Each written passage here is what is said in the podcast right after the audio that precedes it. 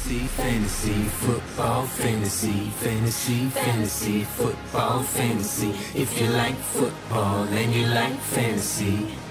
Fantasy, football. Ну что, друзья, первая победа, первое поражение. Ты сейчас либо горд собой, либо разочарован и не знаешь, что делать. Но в любом случае ты с нами, а это большой еженедельный подкаст от Fantasy Football Fantasy. И сегодня я, Виталий Ротс, буду его ведущим. А за двумя соседними микрофонами расположились Коля Гонсалес Buenas noches. и Саша Илматик.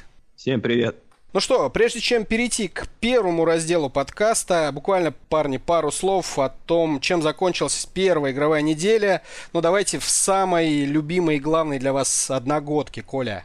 А у меня все очень просто. Я во всех одногодках выиграл, во всех четырех. Поэтому в любимых, нелюбимых результат один. Ну, молодец. Саш? Я проиграл в одной одногодке и проиграл в одной династии. И остальное все там победил. В принципе, нормальная неделя была. Нормально. Ну, у меня тоже три одногодочки, три победы. В общем, мы с вами уверенно стартовали, поэтому имеем полное моральное право давать э, всем Да-да, я со- хорошо советы. стартовал как бы. Оставил 105 очков на лавке, так что хорошо стартовал. Не, ну если при этом выиграл, знаешь, ничего. Не-не-не, я как раз поставил Кори Дэвиса вместо Дэшон Джексона и проиграл на 2 очка буквально. Сочувствую. Ладно, а, давайте к первому разделу, традиционному. Новости. И так от э, менее значимых э, к максимально ценных для фэнтези игроков. А, Альберт Уилсон, Майами, травмировал икроножную мышцу в матче с Балтимором. То же самое повреждение, что у него было и в тренировочном лагере. Но я думаю, с учетом игры Майами и Демарша, части игроков, которые якобы потребовали обмена после такой игры с Балтимором, Э, В общем, позиция ресиверов и, наверное, даже раннинбеков Долфинс мало интересно. Согласны? Абсолютно. Пока, я думаю, не будем о них говорить. Тевин Колман. Тяжелое растяжение связок голеностопного сустава, но стандартное время восстановления 4-6 недель.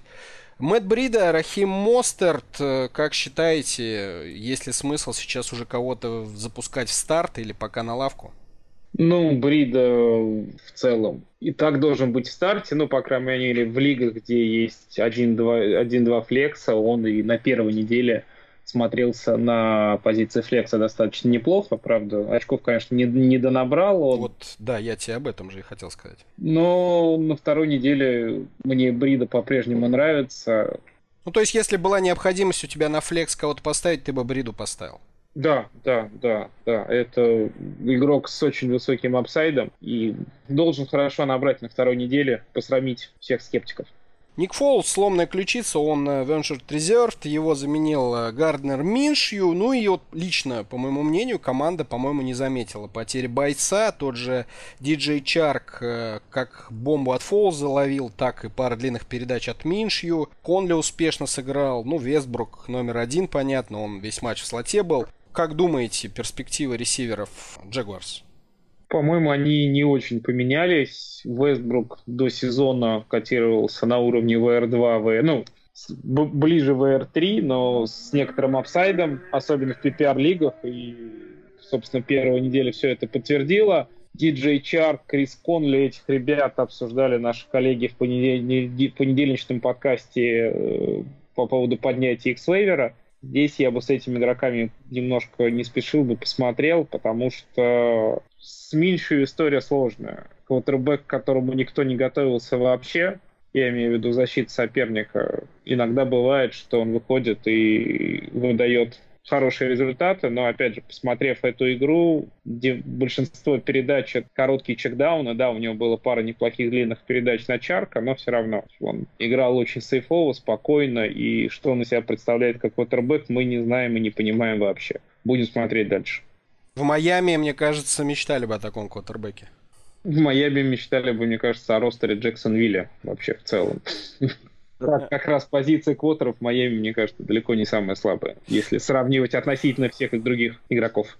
Не будем Ну, спорить, то- ладно. Ну, Чушь тоже Майами. спорно, конечно. Но ладно, я бы сказал тоже, вот, э, что я бы вообще ресиверов э, Джегора сейчас не трогал, посмотрел даже того же Чарка. Чарк э, очень нестабильный игрок, и он может выдавать такие бомбические игры и может э, просто пропадать. Что будет у него с э, Миншью? И вообще будет это с Миншью, потому что они же еще выменили э, у Питтсбурга Добса, который при определенном раскладе я не удивлюсь, если у него появится шанс. Ну, только если сломается, а, видимо, Миншью. Ну, или, не пойдет, или, или 5 перехватов бросит. Да, не, но все-таки Миншу готовился с командой, и, и поэтому, ну, наверное, его шансы предпочтительнее в любом случае. Нет, а понятно, но 5 перехватов это 5 перехватов. Миншу будет стартером, дальше как у него пойдет, пойдет или не пойдет. По Джексонвилле резюмирую, что Вестбрук это VR3 или Flex, все остальные игроки это wait and see. Джо Миксон, умеренное растяжение связок стопы, вроде бы должен пропустить одну неделю, ну, к третьей точно вернется. Я думаю, лучший шанс, да, заиграть Бернарда сейчас, если Миксон играть не будет. Day-to-day по состоянию, вот, по апдейту, который был буквально пару часов назад, и я бы сказал, что больше вероятность, что Миксон выйдет, чем не выйдет. Бернарда обязательно должны поднимать владельцы Миксона, а вот если у вас Миксона нет, то ставить Бернарда или не ставить, это вопрос. Саш, ну вот скажи мне, ты бы выбирая между Бернардом и между Бридой, кого бы поставил? Ну, тут зависит от matchup а, конечно, с кем кто играет, э, еще очень важно. Бернард, он хотя бы на пасе может там ловить, и я думаю, если он будет главным э, back ом, то он будет иметь свою ценность, конечно, но я думаю, я все-таки к нему больше бы склонился. Мне просто Сан-Фран не очень нравится, и я, честно говоря, до конца не понимаю его падения. Так, Дэриус Гайс. Э, повреждение менисков в колене, в том, в котором он еще не рвал кресты, не меньше шести недель, возможен IR потенциально на 8. Уже заявил Груден, что вернет Эдриана Питерсона в старт. Значит, у нас есть Крис Томпсон, который на пасовых розыгрышей. Насколько флюковая вообще вся вот эта история с Вашингтоном и успехом их нападения? Опять же, здесь надо смотреть. Терри Маклорин, новичок-ресивер, с точки зрения футбола, мне очень понравился, прямо очень. Он маршруты классно бегал, хорошие руки у него. Этот игрок может и что-то показать в этом сезоне. Все остальные ребята, ну, Терри Квин, неплохой ресивер, который релевантен в PPR просто за счет количества объемов, которые у него планируются. И точно так же Крис Томпсон. То есть это running back на а, третий down, с учетом того, что Вашингтон не самая сильная, мягко говоря, команда, будет достаточно часто проигрывать. Соответственно, отрицательный game script, соответственно, больше пасов на running back а, то Крис Томпсон вот плюс-минус в том же э, ранжире находится, что и Брида, что и Джованни Бернард. Все остальные ребята из Вашингтона точно так же. Wait and see. Всего лишь первая неделя.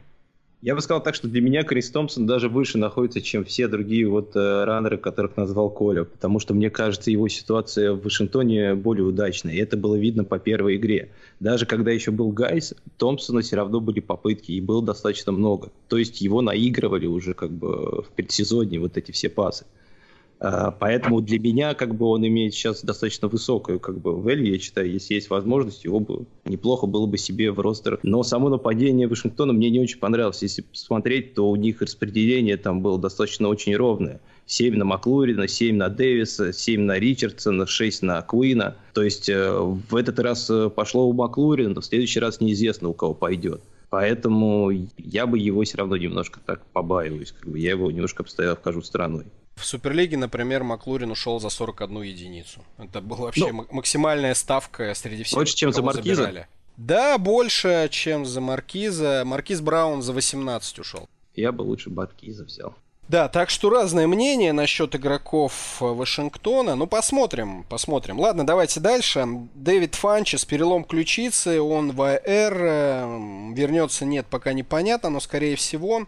Роль Хилтона неоспорима, но вот, как мне кажется, именно Дион Кейн должен занять место Фанчеза. А, замечу, что в первой игре Кейн, как и Фанчес, ни одного снэпа не провели в слоте, то есть играли на периметре. У него было два таргета, еще пять у Фанчеза, то есть суммарно у него может быть 7 таргетов за игру, у Хилтона 9 было. Как думаете, Кейн интересен как ресивер, которого можно было взять за 0 долларов, ну, наверное, интересен. Как второй но... ресивер э, Индианаполис Колс. Я не уверен, что это второй ресивер. А кто будет вторым ресивером? А там есть и Честер Роджерс, и роль э, тайтендов может немножко вырасти. И самое главное, нападение кольц э, без лака – это совсем другая история. И первая игра показала, что значительно больше стало заигрываться выноса, и бенефициаром стал в первую очередь Марлон Мак, Нахим Хайнс, который тоже активно включался на третьих даунах. То есть мне кажется, что нападение Кольца это ну, явно не топ в этом году, и их второй ресивер, особенно игрок, у которого нет какого-то там уникального таланта, это так себе история. Если говорить про совсем слиперов, понятно, что это даже больше не про одногодки, а про династии, это Пэрис Кэмпбелл. Ну, это слот все равно. Мы сейчас говорим про периметр скорее он не слот. Это... Ну ты посмотри расклады, как, где он ну, это, играл. Это, гибридный игрок, он не там, чуть больше похож на Кертиса Сэмюэля. Он может играть где угодно, он может и пару раз вынести, и какой-нибудь реверс сыграть, и наброс. Он очень резкий еще. Он, да. он, он, он найдет, он умеет э, находить separation, поэтому он, мне кажется, тоже свое место найдет. И он, по мне, вот э, с этим игроком, с э, Пэрис Кэмпбеллом, как бы если у него выстрелить, то ты выиграешь больше, чем ты проиграешь с ним в составе, в отличие от других многих других игроков. Не Поэтому... согласен вообще. Вот, друзья, давайте вы запомните, мы через недельку-другую посмотрим, Дион Кейн или кто-то еще. Не удивило вас, что такой target share между тремя tight end ами и суммарно на трех человек шесть target ов и вообще никто ничего не показал? По мне это не удивительно. Мне кажется, что все это как раз держалось больше на luck е. И к тому же еще у Чарджерс все-таки, по-моему, если не ошибаюсь, достаточно неплохие linebacker ы, которые там э, прикрывают неплохо. Опять же, в первую очередь и Брон, и вся его продуктивность, мне кажется, больше была как бы вот на связи с лаком. Ну, то есть, э, все на вейвер, да, скидывают? Ну, я... Если у кого-то ну, были такие товарищи, как Эброн, Дойл.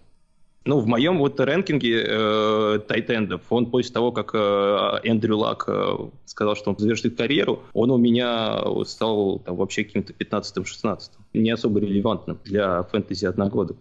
Окей. Стерлинг Шепард отыграл все снэпы в атаке, но после игры оказался внезапно. Причем так в протоколе сотрясения мозга у него есть подозрение, он, он пока не тренируется. Ну, не знаю, по мне, так он должен вернуться на вторую неделю. Не было у него каких-то историй с сотрясами многочисленными, как у того же Рида, Тайтенда Вашингтона. Но если нет, то я думаю, здесь главный выгодоприобретатель будет Эван Энграм. Есть ли смысл за какими-то другими ресиверами гигантов сейчас тянуться на одну недельку, если вдруг Шепард сидит? Правильный ответ – нет, не нужно. С Илаем Мэннингом никто из них ничего не наберет. Поехали дальше. Майк Уильямс, Чарджерс, травма колена. Ну, вроде бы, вот по моей информации, все нормально, он должен играть. Но вот новость последнего часа. Хантер Хенри, tight end э, тех же Чарджерс, э, в том году порвал кресты, в этом году сломал коленную чашечку в первой же игре, пропустит от 1 до 3 месяцев. Ну, собственно говоря, что мы делаем с атакой Чарджерс, на кого надежда? Ну, надежда э, на Кинана Алина, я думаю, в первую очередь, этот человек как бы будет э, получать больше и больше э, объема. Плюс э, Эклер, я думаю, тоже будет э, одним из основных бенефициаров. Эти игроки, которые будут в своих тирах подниматься все выше и выше. Кинан Алин вообще мне очень нравится как вариант на этот год. Вот. Главное, чтобы не сломался. Ну, это да. Ладно, Смит Шустер, Патрик Махонс, Бейкер Мэйфилд, у всех были небольшие повреждения, но вроде бы все э, нормально, всех ушибы и все будут играть на второй неделе. Главная, пожалуй, травма это Тайрек Хилл. Выбитое плечо, сразу во время игры отвезли в ближайшую травму, там вправляли кость. Пока непонятно, что с суставной сумкой ключицы, которую эта кость держала. Вроде бы рассчитывают обойтись без операции. Пока дают срок 4-6 недель, он остается под наблюдением в реабилитационном центре. И в зависимости от прогресса будет решаться, лечить его или в IR отправлять. Соответственно, главный вопрос, э, кроме Сэмми Уоткинса, ну, Келси, понятно. Из ресиверов, того же Хардмана или еще кого-то, хватать, бежать. Потому что тот же Хардман на многих вейверах до сих пор лежит. Но это очень слабые лиги, если у вас Хардман в среду вечером лежит на вейвере, его там быть ни в коем случае не должно, и, к сожалению, у меня ни в одной из моих лиг Хардмана не было. Если бы он был, то я бы процентов 20-25 бюджета не пожалел бы. Э, ситуация с травмой Тарика Хилла на самом деле чуть более сложная и неприятная. У него не просто травма ключицы, увезли его в больницу, опять же, не просто так. Той же игре Фолс, например, получил травму ключицы и уже начиная с второй половины спокойно рассекал в фиксирующей повязке на руке, и все было с ним хорошо. У Хилла ситуация осложнилась тем, что травма у него случилась в очень...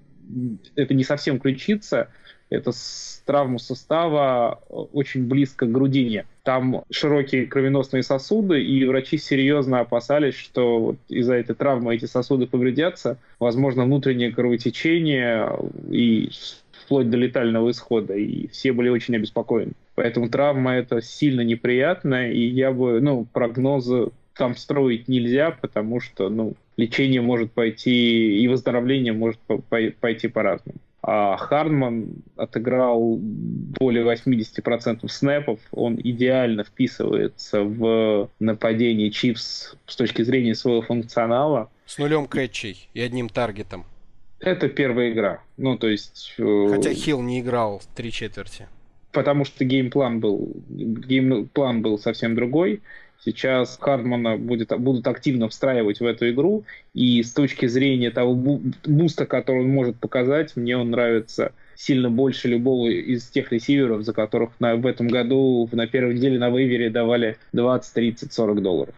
Ну, не знаю, зачем его прям так встраивать, все прекрасно и без него было. Сэмми Уоткинс показал, что если он здоров, то он ничуть не хуже Хила, но все равно нужно какое-то разнообразие в нападении. Все ну, он будет бегать, Михов... будет бегать он или еще кто-нибудь э, по бровочке. Там раз-два за матч ему кинет э, Махомс. Попадет, не попадет, и на этом все закончится. Да не, я думаю, все-таки будут они его использовать, потому что все-таки человек в первом матче был 78% снэпов на поле, и там, по-моему, там 60, по процентов из них он бегал раутсы, как бы. Просто я бы еще, знаете, что добавил? Вы, мне кажется, немножко еще забываете про такого человека, как э, Шейди Маккой, который был в этой игре очень эффективен. И я думаю, что его роль в этом нападении будет расти еще. Не, мы не Потому забываем что... про Макоя. Макой на вейвере так точно нет. Э, не, не, нет, я, я имею в виду как распределяться, как бы, как будет распределяться дальше объем в этом нападении. Что какой-то объем еще от Хилла уйдет э, к Макою. То, что они будут больше, мне кажется, и Уильямса, и Макоя использовать. Мне кажется, Келси будут еще больше грузить. И Келси тоже будут грузить. Я к тому, что вот по Хардману дальше можно проводить э, линию. Дальше ниже как бы опускаться и брать кого-то не стоит. Понятно. Так, друзья, ну у нас в целом по травмам все, но у нас есть такой отдельный подраздел. Это сага об Антонио Брауне, которая мы пока готовились к подкасту, была на трех страницах, а после сегодняшнего дня на 16. Коль, э, вот ты у нас счастливый обладатель этого прекрасного принимающего. Может быть, ты как-нибудь в целом расскажешь, как ты видишь всю эту картину и каковы перспективы вообще нахождения Брауна в команде New England Patriots? Во-первых, да, у меня был заготовлен очень мощный рент по этому поводу, но в связи с этими новыми сексуальными обвинениями, которые на Брауна обрушились, этот рент пришлось отправить в помойку. Что будет с Брауном, не знает никто, включая Биличика, Брейди, самого Брауна. Я думаю, даже Гудел не знает, что это будет. Потому что история с сексуальными домогательствами сейчас может вообще всю картину поменять. Поэтому я предлагаю вернуться, отмотать пленку на день назад и представить, что истории sexual harassment нет. Потому что, ну, если она есть, обсуждать с точки зрения футбола здесь бессмысленно все. Согласен.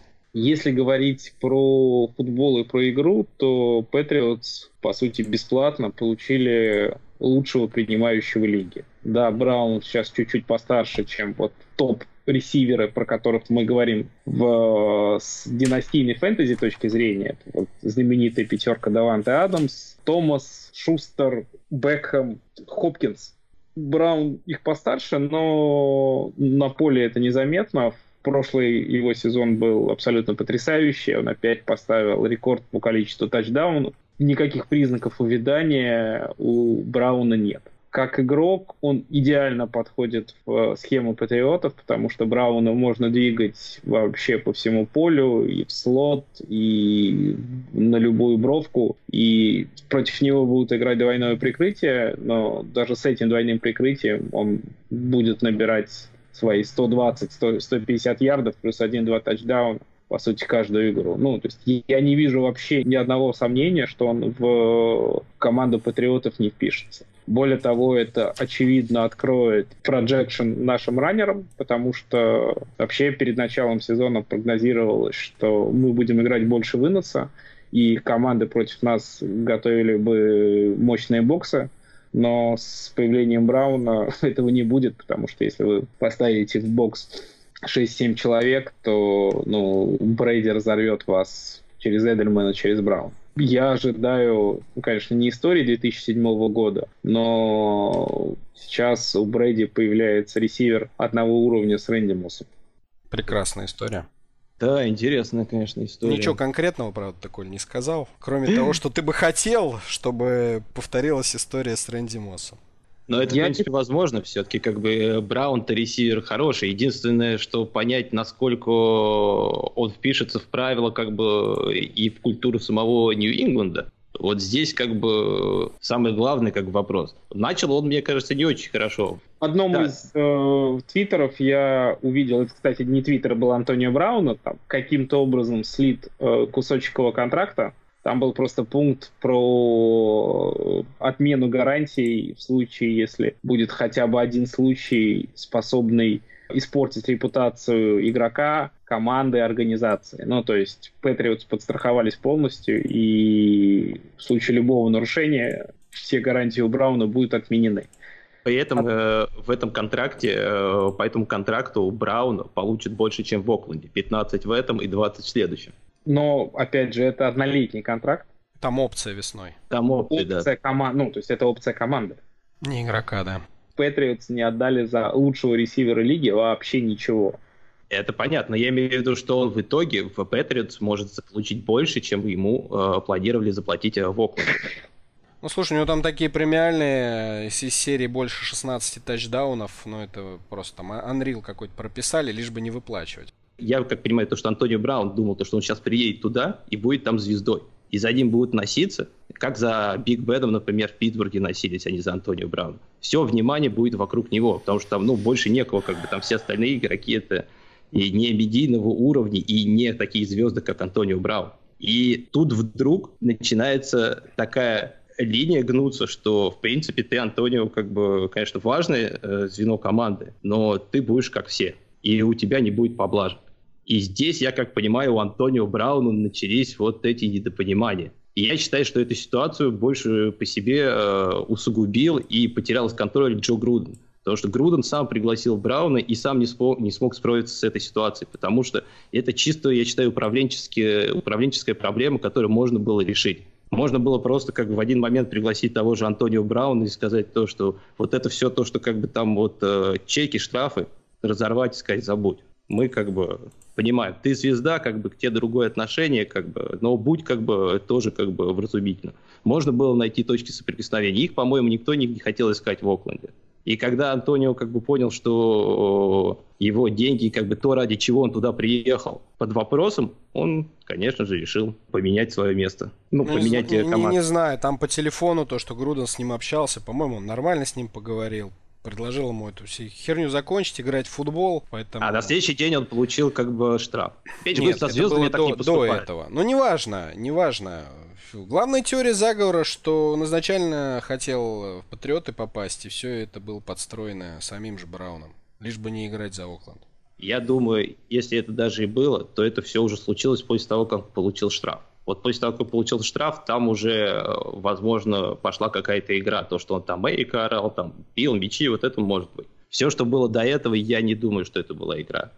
Ну ладно, давайте мы вернемся к нашим баранам, а именно не Крэмс, а к фэнтези. Все-таки в разрезе футбола и очков, окей, пусть э, ничто, ничто плохое не случилось с Антонио, он играет в футбол, Э, за счет кого он получит свой объем? У кого он отнимет таргеты, пасы и тачдауны и ярды? Виталий, я бы начал, наверное, с его АДП в этом году. И АДП это у него было конец второго, середина третьего да. раунда. Ну, он примерно так и уходил. И если уж мы говорим про фэнтези, то от кого бы ты хотел, чтобы твой ресивер получал передачи от Дерека Карра или от Тома Брейди? Патриотс в этом году куча таргетов потому что ушел Гронк, и, например, все эти таргеты, которые уходили на Гронка, вполне могут достаться Брауну. Во-вторых, повторюсь, с его приходом у нас явно поменяется концепция нападения, уменьшится вынос и... Э, а короткие будет... опции у вас уменьшатся когда-нибудь или нет? Эдельман и Уайт, 18 таргетов за игру. Вы с ума сошли там? Если что-то работает, то... Но зачем вам тогда Браун? Вот зачем? У вас Эдельман с Уайтом работает. спокойно ловят эти одноярдовые передачи, дальше набирают ногами еще 10. Вам зачем Браун? Оно не всегда так работает. Против не знаю, команд, у которых мобильные работает уже много лет подряд не во всех играх. Я тебе говорю, то, что есть команды с мобильными лайнбекерами, где хорошие зоны, как бы, э, где команда играет больше зонами, вот против них нужны вот такие игроки, как Патриоты Браун, никогда который... не претендовали на Perfect Season, и это им, однако, не мешало выигрывать Супербоулы. А когда претендовали, они их проигрывали. Не знаю, я вот честно не вижу, зачем это нужно. Это... Если бы не было Гордона, я бы понял, зачем. Потому что на одном Дарсете далеко не уедешь. Ну, Гордон тоже ненадежная опция, это раз. Во-вторых... А э, Браун бывает, пиздец мне... как надежная подожди, подожди. опция прям. Послушай, послушай. Мне кажется, что еще Билл Беличек все-таки первый раз задрафтовал в первом раунде ресивера. И я думаю, что все-таки он на него рассчитывал. И на него какое-то количество таргетов должно было уходить в его планах нападений. Вот оно, я думаю, тоже перейдет э, к Антонио. То есть он сознательно не брал нового тайтенда какого-нибудь э, перспективного, сознательно не встраивал никакого тайтенда в этом году в свое нападение, потому что он рассчитывал получить Брауна, что ли? Да, Тайтенд вернется. А, э, Саш, перебью тебя по поводу Тайтенда, потому что с Тайтендами в Патриот ситуация очень простая. Гронк всю свою карьеру страдал от травм в регулярных чемпионатах, ну, в тех играх, которые релевантны с точки зрения фэнтези. Он всегда пропускал очень много. И вот эта мантра о том, что, ага, Гронк сломался, значит, сейчас мы поставим Тайтенда, который вместо него сразу получит его таргеты и будет много набирать, на этом прогорело очень много фэнтези-менеджеров. Потому что без Гронка нападение Патриотс Тайтендов не кормит вообще ни один из игроков, которые выходили вместо него, никакой статистики не набирал. Даже тайтенд уровня Мартеллиса Беннета, который в, в свои сезоны в Чикаго, это был топ-3, топ-5 тайтенд лиги, все равно в Патриотс показывал очень э, качельный футбол. У него там были, я помню, например, игру Патриотс Аризона, где не было Гронка, играл Беннет. У Беннета было ноль приемов. Без Гронка мы тайтендов не кормим совсем. Гронк абсолютно уникальный игрок, и с футбольной точки зрения, и с точки зрения фэнтези, поэтому найти замену громко вот так вот сходу не получится. И все тайтенды, которые есть у Патриот сейчас, это люди, которые больше нужны для усиления линии, для работы на выносе, для каких-то ситуативных розыгрышей, но ставку в нападении на них делать не будут. Коля, это лишний раз просто подтверждает теорию заговора о том, что Биличек и не собирался пытаться даже искать альтернативу или хоть что-то компенсирующее громко, громко, потому что он знал, что он получит Брауна. Как тебе, а? Во а? всех купили, конечно, я согласен. Вот так. Ну, слушай, я еще вас все пытался вывести к разговору, понятно, с Дарсетом, Эдельманом, Уайтом, э, все-таки про Гордона. Он же и так получает очень мало таргетов. Как по мне, лично Гордон, мне кажется, вообще никак не пострадает, только потому, что он невероятно эффективен. Ты делаешь, мне кажется, все-таки выводы всего лишь по одной игре. Почему нет? Я подготовился. Смотрите, а, в прошлом хорошо. сезоне, в прошлом сезоне у Гордона было 4 тачдауна. В трех из них ему было достаточно 4 таргета или 3 приема за всю игру. То есть на первом неделе один прием тачдаун, на третий два приема тачдаун, э, в конце три приема тачдаун. В этой игре, которая была э, вот на первой неделе, у него было три приема при четырех таргетах тачдаун. Только в одной игре, когда он 9 таргетов словил, 130 на 130 ярдов, вот тогда он тоже тачдаун поймал. Но это скорее исключение из правил. То есть я к чему веду? Ему достаточно 3-4 таргетов за игру, и статистика с патриотами, я про патриотов сейчас говорю, это подтверждает, чтобы заработать свои там 50-70 ярдов с тачдауном. То есть куда уже меньше. Не у него будут таргеты забирать. Я к тому, что если Гордон э, уходил там по ЭДП там каком-то шестом, допустим, раунде, с появлением э, Брауна никаким образом его перспективы фэнтези не упали. Вы согласны? Не упали. Согласен с тобой. Я, согласен, Я да. считаю, что упали перспективы Джулиана Эдельмана. И если до э, истории с Брауном он уходил как четкий VR2, то сейчас для меня Эдельман, особенно не в PPR-лигах, даже в 0.5 PPR, это VR3 Flex максимум, потому что, да, свои 6-8 приемов он получит всегда, но с тачдаунами будет плохо. Поэтому упадет фэнтези результативность Эдельмана, Дарсет умножит себя на ноль. Ну, он да, и я думаю, за счет Дарсета да, компенсируется. Здесь просто он, скорее всего, на поле выходить не будет. Ну, и раненбеки пострадают. Вот примерно так. Более ну, того, я думаю даже, парни, что у Гордона может быть даже чуть больше вариантов зарабатывать ярды, потому что внимание теперь будет все на ком, Антонио Брауне? Ну, е- я, есть. честно говоря, вот если я не завидую координаторам защиты соперников Патриотов, потому что, ну, а кого вы будете играть? Вы double team кинете на Брауна и оставите неприкрытым Гордона, Эдельмана или пустой бокс, когда вас Мишель будет утюжить по центру? Или как? Или оставите Брауна один на один, который будет corner сжигать на каждом маршруте? Да, осталось только, Коль, тебе скрестить пальцы на руках и желательно ногах, чтобы завтра утром ты не прочитал, э, что Лига его э, в лист комиссионера отправила покурить месяца два-три. Как только я это прочитаю, я скажу следующее. Не жили красиво, нечего и начинать. Понятно. Хорошо, э, друзья, надеюсь, мы достаточно подробно эту тему обсудили.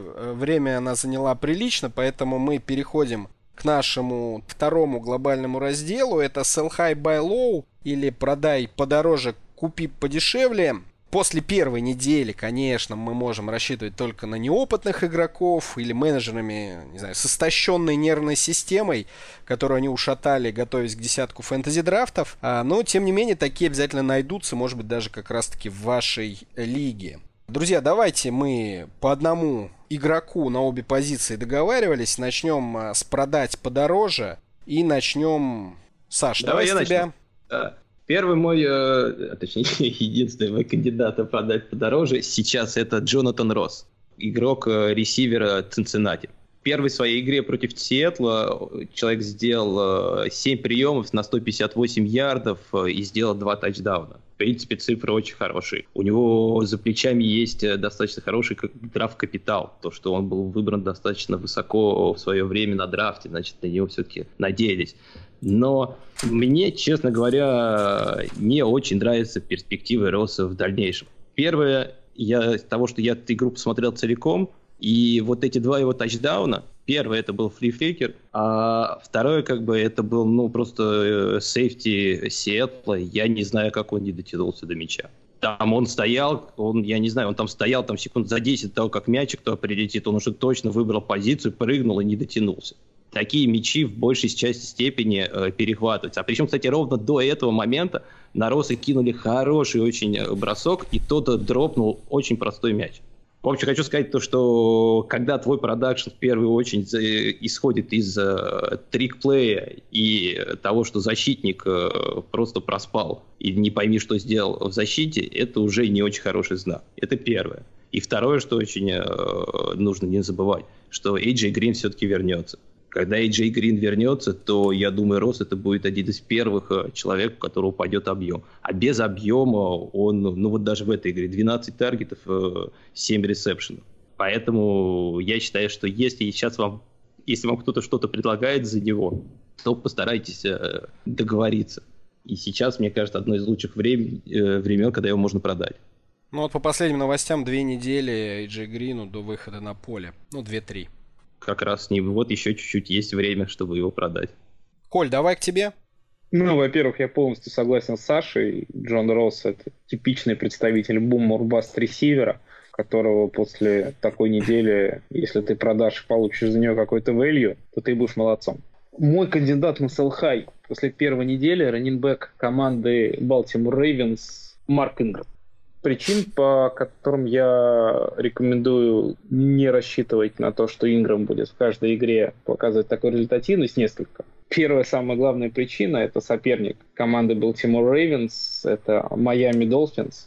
понимаю, что все болельщики воронов, которые сейчас слышат меня, наверное, удалят меня из записных книжек и никогда со мной больше общаться не будут. Но, ребята, вы все попали в пучину ложных ожиданий, которые дарит вам команда Майами каждый болельщик НФЛ после игры с Майами будет считать, что их команда в полном порядке, но это не так. А это вы в курсе, Майами... что в Майами сейчас во все суды подали кучу заявлений об изнасиловании их команды?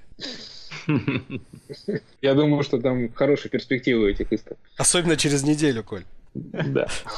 Давайте посмотрим на распределение по снэпам в нападении у раненбеков Рейвенс. Гас Эдвардс 29 снэпов, Марк Инграм 25 снэпов, Джастис Хилл 23 снэпа. Перед вами просто классическое определение комитета. Вот это самый настоящий трехголовый комитет выносной. И надеяться, что каждую игру нападение будет набирать по 60 очков и за счет этого э, давать стабильный продакшн всем игрокам, ну, естественно, не стоит.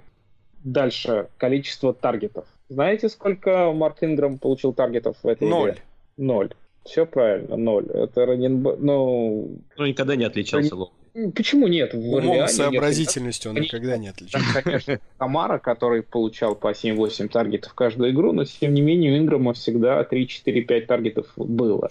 И здесь, конечно, можно сказать, что это первая игра, но э, если мы вспомним нападение Рейвенс прошлогоднее, когда уже вышел Ламар э, Джексон, то и там на раненбеков они не пасовали почти никогда это важно, потому что хороший раненбэк, он всегда это раненбэк двойной угрозы. А раненбэк, который ничего не ловит, его очки очень ограничены тем, что занесет он тачдаун или не занесет. Кроме того, в игре против Майами ничего не выносил Ламар Джексон. Но это естественно, ему это не нужно было делать. Команда достаточно быстро набрала нужное количество очков, и зачем рисковать а в равных играх, когда не будет такой халявы, как с Майами, еще вот это то количество выносов, которое и так распределяется между тремя раннерами, еще съест Ламар.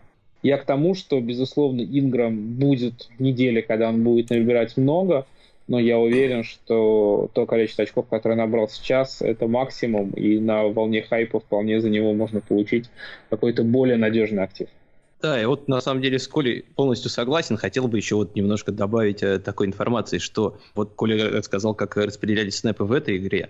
Вы, если возьмете вообще вот э, Балтимор с 11 по-моему, недели, если мне не изменяет память, когда вот Ламар начал играть стартер, и вот это нападение Грегора Роману, оно начало видоизменяться, все время э, раннеров э, было вот такое распределение объема там не было прям четкого одного раннера, это чистый комитет.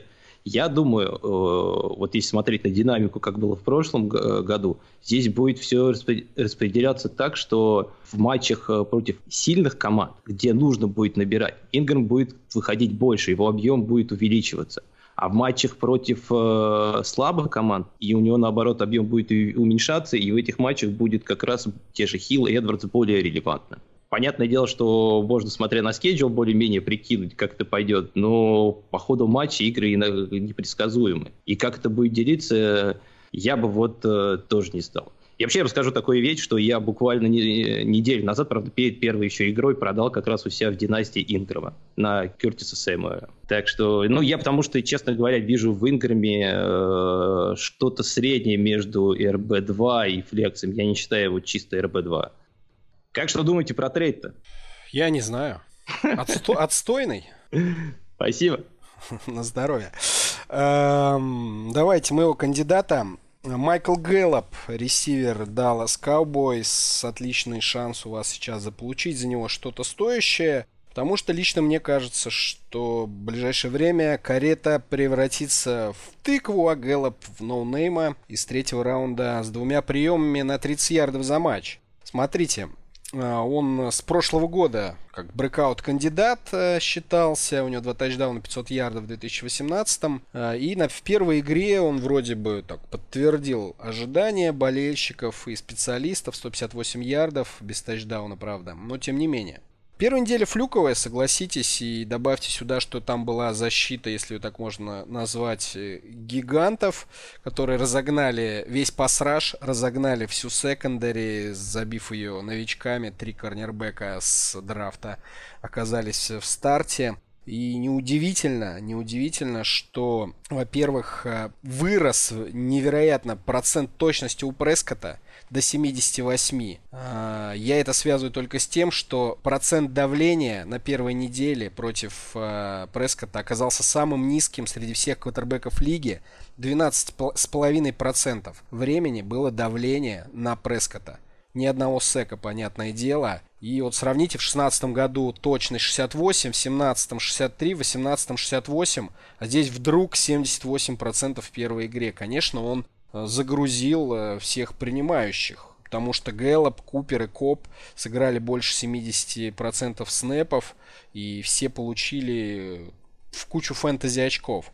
Если вот этот процент точности при нормальном пасраше, при нормальном каверидже упадет до стандартных там, 60, средних 6, то я думаю, Прескотт не то, что трех принимающих не накормит, он даже двух-то не накормит, полтора может быть. И одним из этих полутора будет, понятное дело, Амари Купер. Ну и что еще хотел сказать? По комплитам Гэллопа. Это вообще удивительно. У него 7 из 7 в первой игре. При том, что в 2018 году у него комплит рейтинг 48%. У него было из 68 передач 33 только лишь приема. Друзья, вот все это в кучу собираем, и я считаю, что просто вот комплексное везение, вот эта флюковая ситуация, сложившаяся в Далласе, э, в том числе и вокруг Гэллопа, про Коба я сейчас не говорю, у него немного другая роль на поле. Я думаю, нужно пользоваться возможностью ну, просто я думаю, ты его особо никак не продашь. Э, и, во-первых. Во-вторых, я бы, честно говоря, его ну, бы... чего бы я его не продам-то? Почему я его не продам? Ты, может, за какого-нибудь еще лавочника его еще продашь. На, на что-то серьезное там, ну, все равно претендентов не, не будет. И ничего нормального за него не дадут, стартера никакого. Я считаю, что... То есть за Джона Росса вероят... мне, значит, дадут стартера, а за Майкла Гэллопа мне стартер не дадут. Так, что ли? Нет, Гэллоп это сейчас идеальная кандидатура для трейда 2 в 1. То есть, если ты хочешь получить одного топа, то дать игрока чуть поменьше калибром и к нему присовокупить в трейд Гэллопа, это прямо идеально. И я, честно говоря, просто поэтому и Гэллопа лучше бы придержал. Мне он нравится, мне еще очень нравится нападение Далласа, которое становится только лучше. И я думаю, ну, конечно, то, что ты правильно Виталий сказал, то, что таких цифр дальше не будет, и будет, э, конечно, меньше, но это больше ударит по тому же Кобу, чем а, по Гэллопу. Да, он все матчи не будет выдавать такие цифры, но он бегунок, э, и, и если... Там есть а, бегунок а, Купер на бровке, второй им не нужен. Будет Коп как будет слот перед... получать. Ну, не совсем. А Гэллоп думаешь, что... будет в холостую бегать по противоположной и получать свои два таргета за игру. Я думаю, все равно больше он будет получать за игру. И э, это один из тех игроков, на которого можно придержать. Он молодой, всего лишь второгодка. В, в, Но в мы сейчас говорим про одногодки, все-таки не про династии, поэтому его возраст не очень сейчас важен. Но все равно он до конца сезона может э, стать э, в, в R1, потому что мне нравится нападение. Все нападения, которые, я считаю, прибавляют, и Даллас, я считаю, что по первой игре видно, что нападение прибавляет, то мне нравятся ресиверы в таких командах. Я лучше их э, себе оставлю на банке.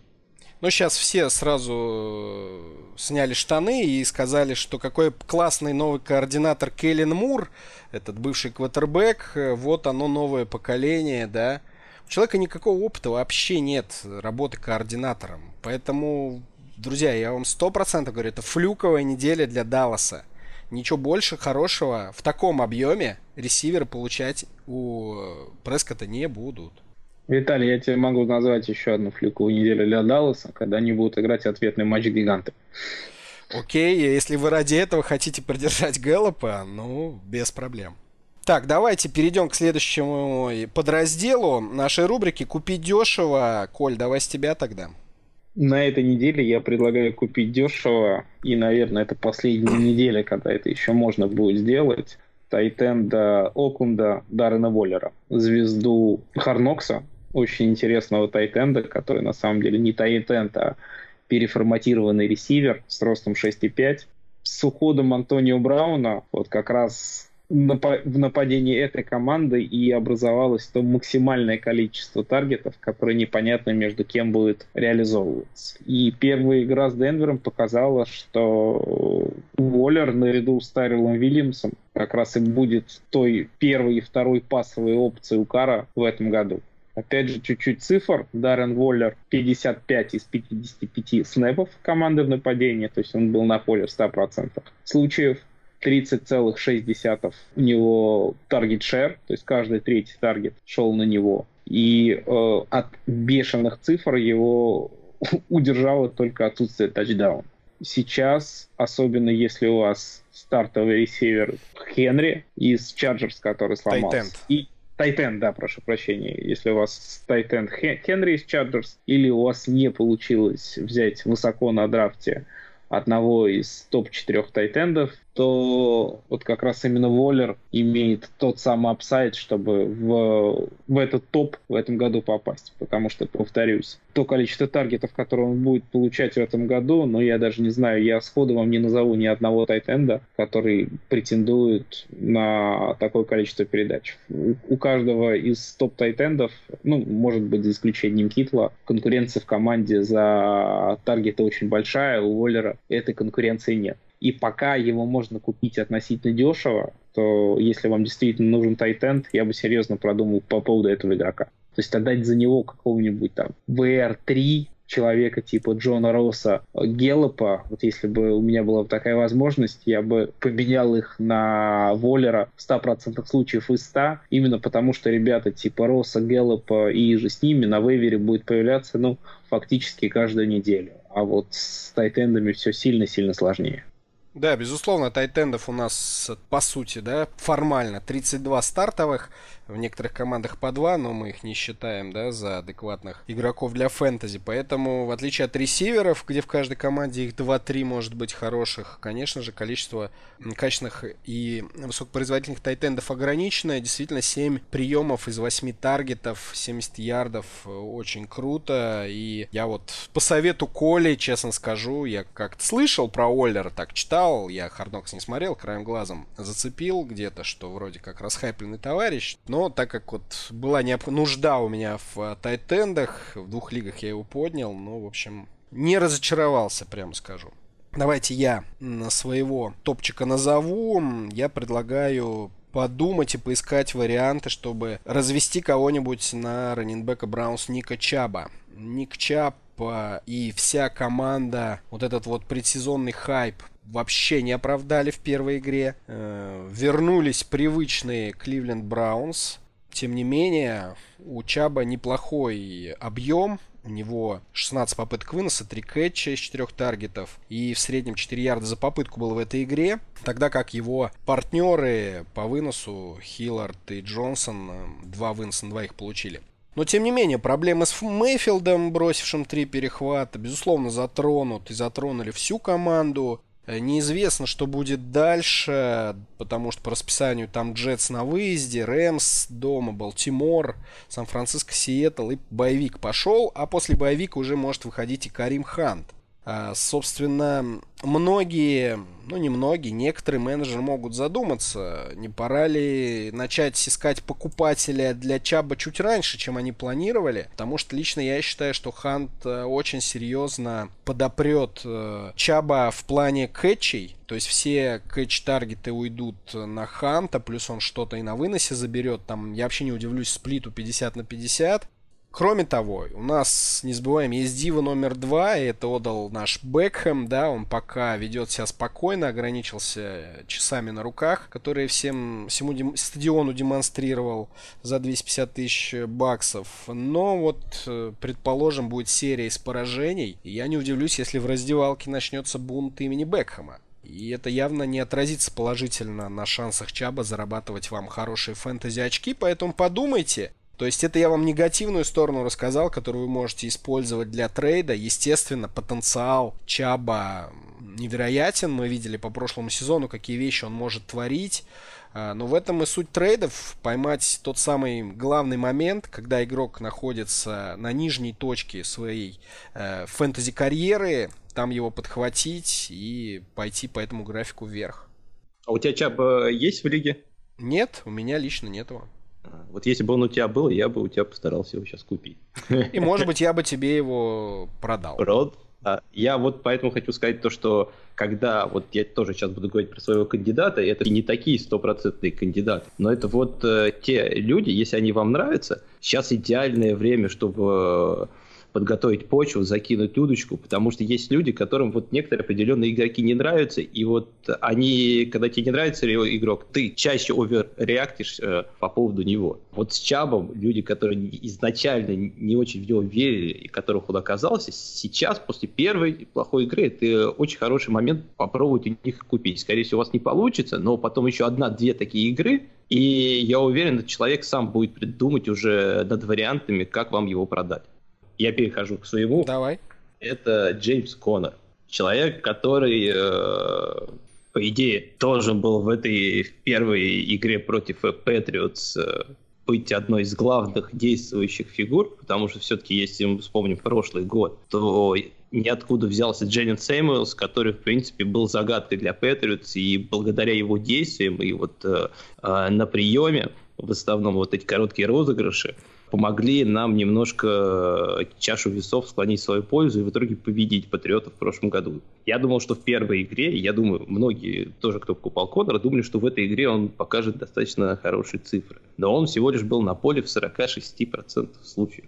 Это достаточно мало. Причина, почему так получилось, э, мне, честно говоря, достаточно ясна, потому что мы проигрывали, если посмотреть, то там Джеймс Вашингтон очень много на поле провел времени, Деонте Джонсон очень много провел э, времени на поле, то есть они у него отъели э, объем потому что нам приходилось больше бросать, потому что проиграли всю игру, и нас там просто по полю возили как бы. В принципе, Джеймс Коннор, надо не забывать, он сделал 10 выносов и 4 раза поймал э, таргеты. Тот же Джейлен Сэмюэл всего лишь там вынес два, э, два мяча и поймал всего лишь э, одну таргет. Джеймс Коннор — это первый РБ Питтсбурга. И у него объем в этой игре был достаточно маленький, и дальше с других игр, я уверен, он будет расти. Поэтому те люди, которые сейчас не верят в Конора, могут потом э, поэтому пожалеть. Второе еще, что хотел добавить, то, что в этой игре Питтсбург э, распределение между пасовой и выносной игрой было прям 78 на 22. Это самый большой как бы пасовый как бы перевес в лиге на первой неделе.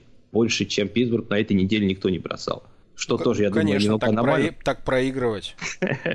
ну да. Поэтому я думаю, это тоже будет, вот это все будет двигаться вниз, поэтому это будет в пользу Конора.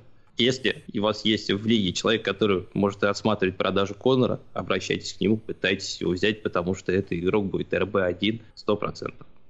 А, по поводу Конора я могу добавить э, чуть-чуть информации, поскольку в прошлом году Конор у меня был почти во всех лигах, где я играл, я за ним очень внимательно следил если Питтсбург проигрывает, если отрицательный game script команды, то продуктивность Конора резко падает, и здесь надо смотреть на расписание, и надо реально оценивать силу Питтсбурга. То есть если вы как менеджер прогнозируете Питтсбургу 10-11 побед, ну, примерно то же самое, что было в прошлом году, то, конечно, покупайте Конора. Вопросов нет. Ну, 9-10, не принципиально. Если вы считаете, что Питтсбург в большинстве игр будет фаворитом, покупайте Конора. Если вы считаете, что по вашим соображениям, что ситуация изменится, что Питтсбург в этом году будет больше проигрывать, чем выигрывать, то вот здесь так, количество таких игр, где Конор будет набирать мало, может быть просто чуть повыше. Хорошо. Следующая рубрика, друзья. Виталий, Нов... да. я не могу начать следующую рубрику, пока срочная новость. Срочная новость. Новость состоит из двух частей. Номер раз. Антонио Браун вышел на первую тренировку в составе команды Патриотс. Боже. Номер два.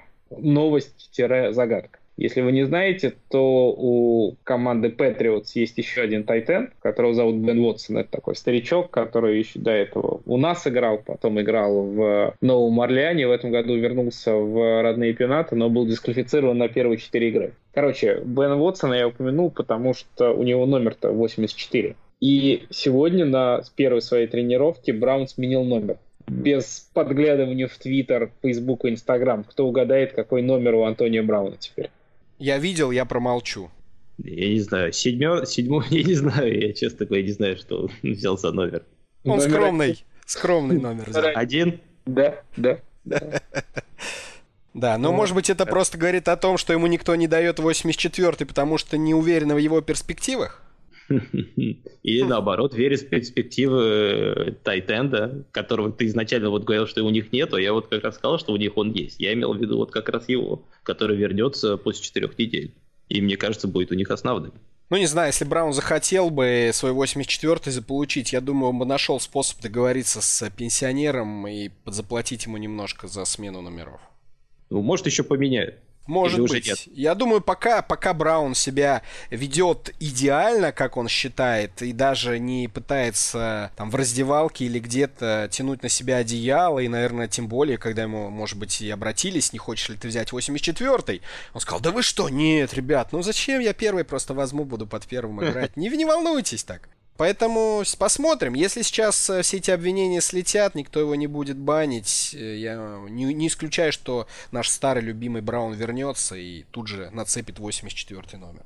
Все-таки давайте мы к нашей новой рубрике перейдем. Э, третья на сегодня, предпоследняя. Versus Battle. Такую штуку мы придумали, слегка скопировав с рэп батлов. Но я думаю, мы сегодня зачитывать ничего не будем. Но тем не менее, тем не менее, э, у нас сегодня в дуэли между Коли Гонсалесом и Сашей Илматиком э, участвует одна из самых популярных опций на прошедшем вейвере, за которого платили по 30, по 40 процентов бюджета сразу. Это Тайтен Ти Джей Хокинсон из Детройта. И Коля и Саша, Коля за, а Саша против – оценивая перспективы этого тайтенда, а, попытаются друг друга замочить. Они подготовили панчи. Я, как судья, определю победителя. А, давайте, давайте, друзья, сразу и начнем. А, кто желает стартовать? Ну, обычно первым ходят белые. Ну, так давай. Что все, кто за, те, кто за, обычно значит, должны давай начать. Давай с Коли, хорошо. Панч-то у меня очень простой. Откроем статистику. Ти-Джей Хокинсон. Первая игра в сезоне первая игра человека в НФЛ карьере. 9 таргетов, 6 приемов, 131 ярд, 1 тачдаун. Какие бы панчи Саша бы сейчас не придумывал, не выдумывал бы, я его просто этими цифрами заткну. Хорошо, я тогда начну с самого простого. Все-таки первая неделя, игра против Аризоны, против которой все тайтенты, думаю, будут набирать приблизительно такие же цифры. И вот все цифры, которые, как бы сказал э, Коля, если вы видели, как он их набирал, то вы поняли, что такое не повторить. Что есть человек как бы просто бежит один по полю, за ним никто из лайнбекеров и корнеров не, не бежит и спокойно как бы заносит тачдаун. Вот просто посмотрите тачдаун, который он дает. Ну, человек просто вбежал в зачетку и стоял несколько секунд свободный. Такие вещи не будут повторяться. И все его бигплеи, они все строились на том, что за ним просто никто не бежал против таких команд, как э, Аризона, э, он не часто будет играть. И это первое, мой первый поинт. Коль? Моим вторым панчем будет знаменитый прием из японского карате, вернее, концепция, которая основана на том, что чтобы получить преимущество, надо воспользоваться недостатками соперника все мы, люди, которые играют в фэнтези э, не в династии, а в одногодке, всегда все помнят про мантру «ни в коем случае не драфтуйте тайтендов одногодок», эти самая сложная позиция для того, чтобы раскрыться и показывать какую-то адекватную статистику. Так вот, Хокинсон игрок такого таланта и такого масштаба, что он прямо с первой недели начал эту мантру успешно опровергать. И если человек на такой сложной позиции уже с, прямо с, с первого же матча, с первого же снэпа начал давать продакшн, то почему бы ему периодически не выдавать подобные цифры в дальнейшем? Коля начал восточную аналогию, то продолжу по принципам Сунь-Дзы и искусства войны, у которого был, ну, может, не такой, но я его немножко перефразирую, этот смысл. «Смотри на расписание» называется. Ну не, у него прям так и записано было, я Так читал. было, да? Да, да, да. А, ну, ну вот э, так, поэтому я его и вспомнил. И если посмотреть, Детройт находится в одном дивизионе с Чикаго, Гринбэем, в которых, видно, защита стала лучше, и Миннесотой. Это очень хорошие защиты, против которых бы э, Хокинсону играть 6 раз. Также на следующей неделе ему играть против Чарджерс. Вы видели, что набрали Дойл и Эброн. Расписание не очень хорошее для новичка, особенно Тайтенда. Поэтому я вот будущее хорошее не вижу пока у Хокинсона. Саш, спасибо, но ты мне дал просто идеальный козырь в руки. Ты говоришь про расписание, давай откроем расписание. Окей. Вторая неделя, игра с Чарджерс. Ну ладно. Да, действительно, не самый лучший matchup. Третья неделя, почему ты про нее не упомянул? Наверное, потому что это игра против Иглс. Против Иглс даже Вернон Дэвис перепрыгивал, блин, через людей и делал тачдаун на 60 ярдов. Вернон Дэвис, человек, который еще, мне кажется, по Дэнни Марина тачдауны ловил. Это вообще вечный игрок абсолютно. А если говорить про расписание, то, во-первых, у Детройта есть игры с такими командами, как Giants, как Raiders, оборона которых так себе. И самое главное, вишенка на торте, посмотрим на расписание Детройта на 15-16 неделе. Мы же все серьезные игроки здесь с вами собрались. И слушатели, которые слушают наш подкаст, они тоже же не лыком шиты. Все рассчитывают получить боевики и сыграть в плей-офф на 15-16 неделе. 15 неделя. У команды Детройт игра с Tampa Bay Buccaneers, что представляет из себя их обороны, что с ними сделал Китл, Виталик рассказал буквально полчаса назад. А самое главное, 16 неделя. Знаете, с кем играет Детройт? Йо. С Майами? Нет, еще Нет. лучше. Еще лучше? лучше? Виталик, ты знаешь эту команду, лучшая команда против... Это как Майами для тайдендов. Да, Майами. Денвер. Да, да. вот так. Это топовая, топовая опция для любого тайтенда, друзья. Если ваш тайтенд против Денвера, славки его сразу ставьте в старт. И, кстати, мы реально не шутим. Ну, то есть это Я уже... тоже серьезно третий сезон, и Бронкос против Тайтендов пропускает не просто много, а невероятно много. И это идеальное расписание на фэнтези плей-офф для любого Тайтенда. Но тогда я перейду к своему третьему и последнему пункту, который э, я подсмотрел уже у более позднего полководца, как э, Клаузовица, который говорил, что если твой тренер Мэтт Патриша, то ты в жопе.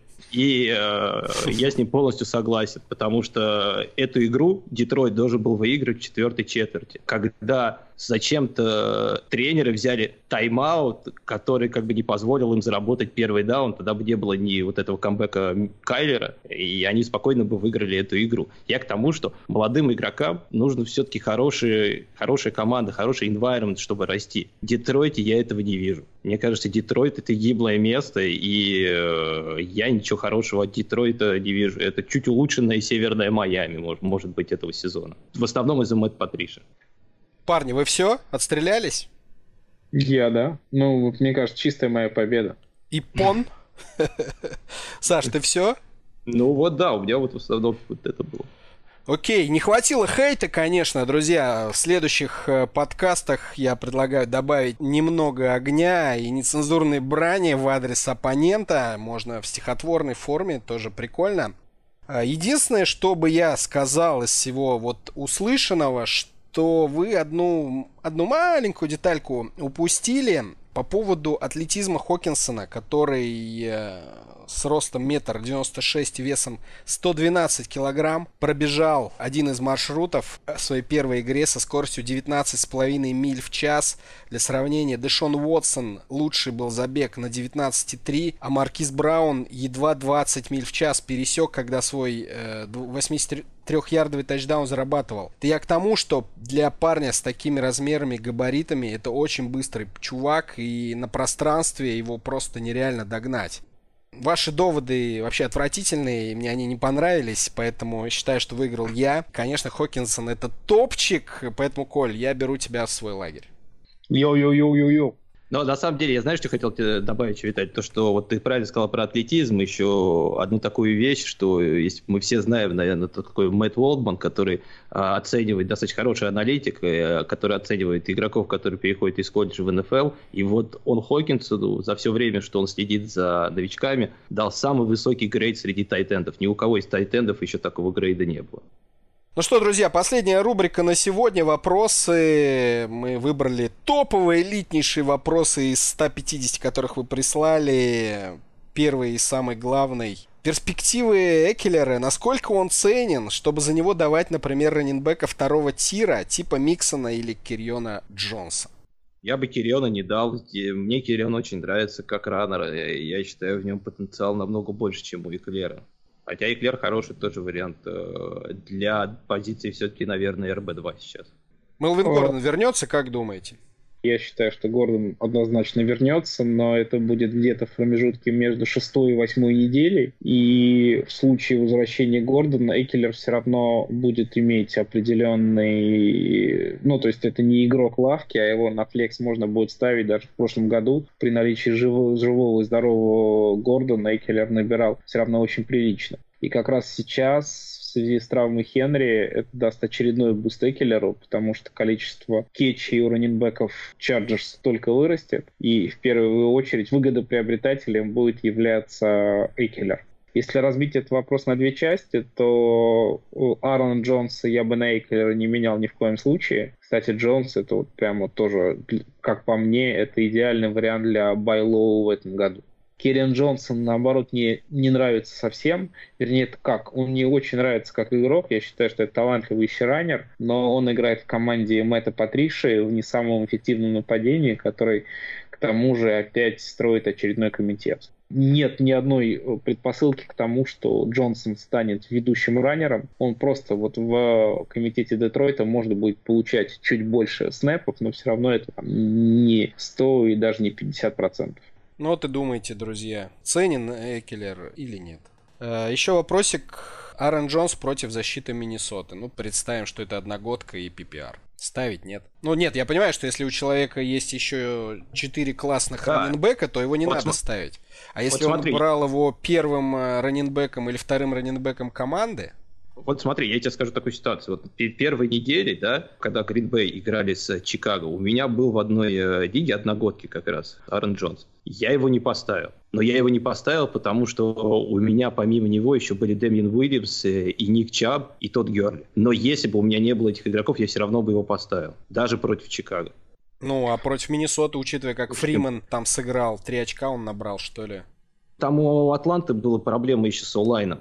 Друзья, резюмирую ваши рассуждения следующей фразой. Если у вас есть варианты явно лучше, чем Аарон Джонс, то против Миннесоты его вполне оправданно приберечь. Если Джонс ваш второй или третий раннинбэк, то ставить его все равно придется. На вейвере вы точно никого лучше не найдете, и здесь просто надо ставить и молиться.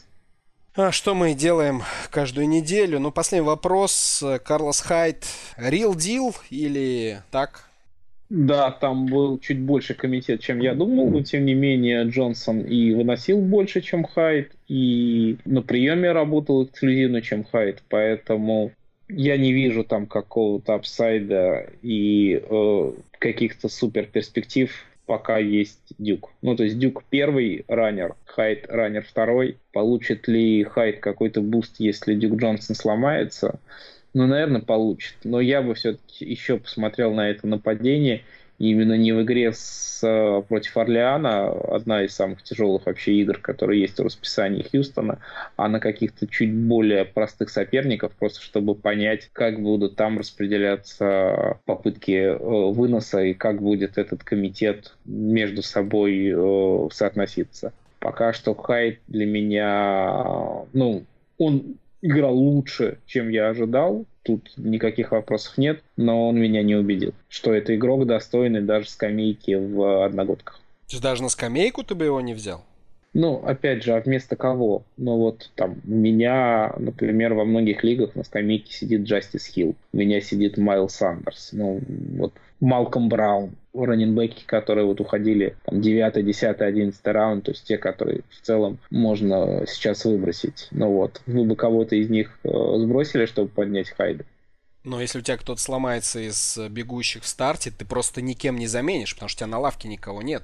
А так хоть какой-то вариант, хоть кем-то дыру заткнуть. Такие ребята, они на вывере есть все равно. На лавке я предпочитаю...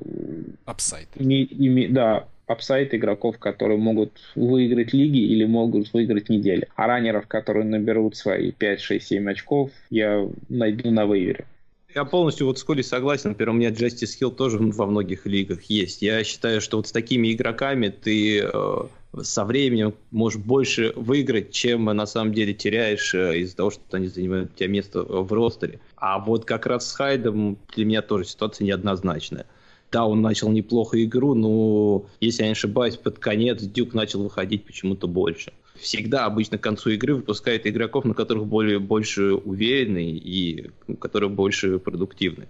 Поэтому я все равно в этом комитете бы отдал, остался бы в сторону как бы Дюк Джонсона. Мне Хайда здесь не нравится. Мне кажется, он может э, с каждой недели терять и терять объем. Ну и хорошо. И хорошо, пусть теряет объемы, а мы с вами не будем терять времени и времени наших слушателей. Закончим этот подкаст. Надеюсь, мы не слишком много отняли вашего драгоценного времени хотелось бы тоже подвести такую черту небольшую. Не паникуйте, хочу я сказать вам, друзья. Не впадайте в отчаяние, даже если вы разгромно проиграли, ваши топчики ничего не набрали. Дайте время команде, дайте время лидерам доказать, что вы не зря потратили на них э, свои первые раунды. Ну, конечно, статистика первой недели может шокировать. Э, мне кажется, каждый год у нас в первую, вторую неделю какие-то невероятные результаты. Но вот серьезно подумайте, неужели Джон Браун Браун или какой-нибудь Дэшон Джексон лучше вашего Смита Шустера или Майка Эванса, которые ничего не набрали. Подумайте хорошо. Не проиграйте сезон ко второй неделе, друзья. Ну и если вы хотите получить персональные советы от ведущих подкаста по менеджменту состава или поддержать нас, становитесь патроном patreon.com fantasy, найдете нас там обязательно, присоединяйтесь к нам в телеграм-чате Fantasy Football Fantasy, ну и группа ВКонтакте, в iTunes, и постер FM, все мы там выкладываем, сайт NFL Rus, конечно, заходите и туда. Все, наверное, парни. Э, спасибо вам за сегодняшний подкаст. Э, с вами были Виталий Пчелкин, Николай Гонсалес и Саша Элматик. Аривидерчи. Всем пока. До свидания.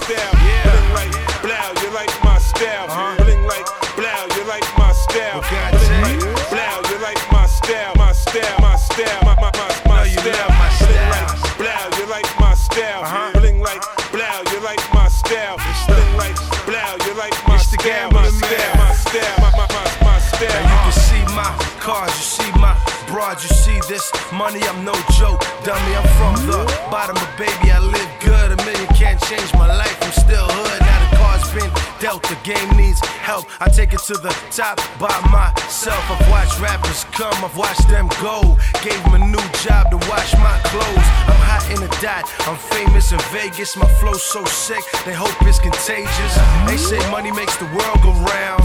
Well, this money makes your girl.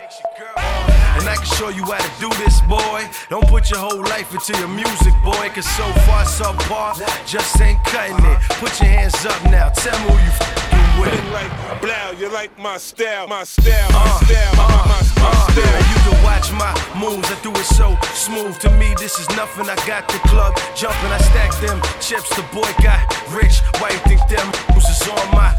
Them dudes ain't fresh, them boys south. That's why they run when it jumps off. Homie, I'm a boss, no need to flouse. You can see my money from the way I walk. I'm from the east, but love the west. That's why I say BC to my chest. Now Bishop got the whole world open again, and everybody want to see TGM. Replace that bet, I'll take that. Yes, the number one slot, I'll take that. Next, you cats got nothing, you cats been frontin'. Now it's high stakes, about to push that button. Been like, blow, you like my style, my style, my style, my, my, my, my style. Bling like, blow, you like my style. Bling like, blow, you like my style.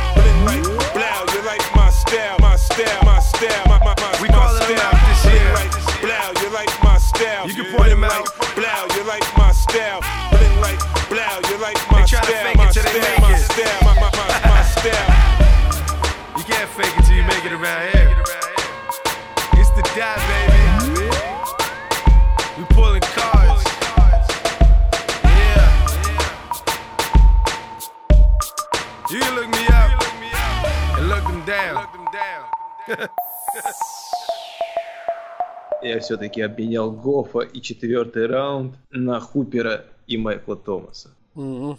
Лучше бы на пиво. Не, я пиво не пью, но даже да, на пакет чая бы тоже обменял. Что ты рассказываешь, не пьет он пиво? Пакет чая? Ты что пьешь-то, расскажи хоть.